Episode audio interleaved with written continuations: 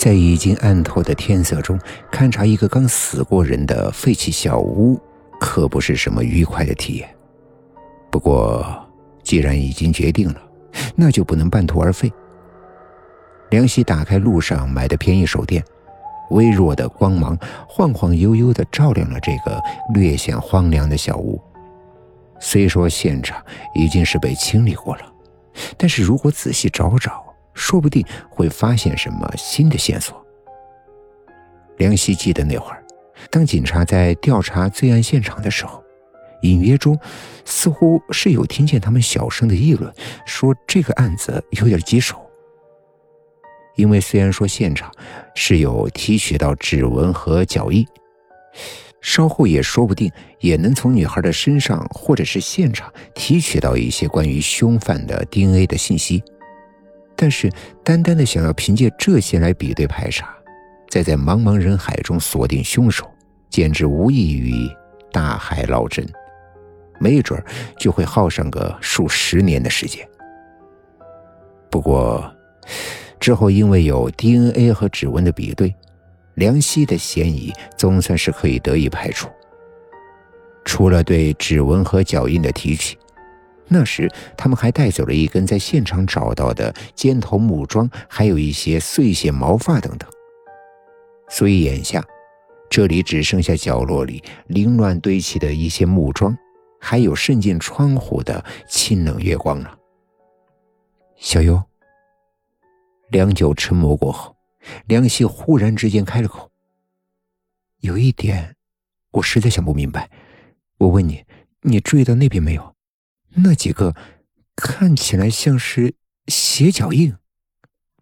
小优仔细的想了一想，轻轻的点了下头。事实上，他有注意过，在警察提取现场的残留脚印的时候，他就看到过他们了。我不明白，梁希说，眉头皱得紧紧的，身子也在微微的发着颤。那应该是几个鞋印，对不对？可是。他们为什么会那么杂乱无章的叠在一起？而且，除了这边这几个被踩乱的脚印之外，之后不论是在现场，还是在门边，或是门外的其他地方，都再也找不到带血的脚印了。这肯定是凶手的脚印，不会错呀。可是，他去哪儿了呢？他怎么可能会穿着一双带血的鞋子逃出这个小屋，而不留下？一丁点的痕迹呢？我想不明白，我始终想不明白这一点。小优略带着些哀伤的情绪瞅着梁希，神情也渐渐的变得沮丧起来。他自然是比谁都更希望早些抓住害死小主人的凶手的，可是眼下他并没有什么办法，他给不了梁希任何的帮助。晚上到家的时候已经是很晚了。梁希自然不免挨了一顿骂，不过这对于他来说已经是算不了什么了。凶案现场的震撼，在警局做的笔录，女孩临死前绝望的面容，早已使得他在回家的路上就已经是心事重重，哪里还会把爸妈的责骂放在心上？所以，在匆忙的扒拉完几口冷饭和敷衍几句过后。他就低着头，一脸沮丧的进了房间，并把自己锁死在了里面。不过，与以往不同的是，这房里不再是冷冷清清的剩他一个人。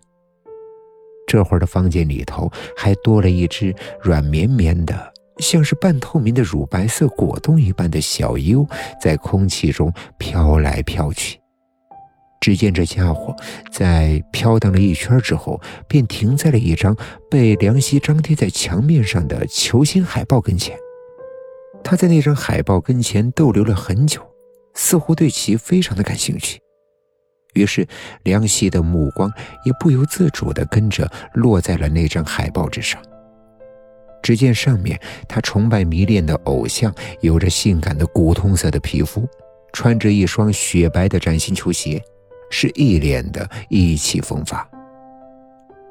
梁希久久地注视着那双雪白的球鞋，时间久到，使他几乎是出了神。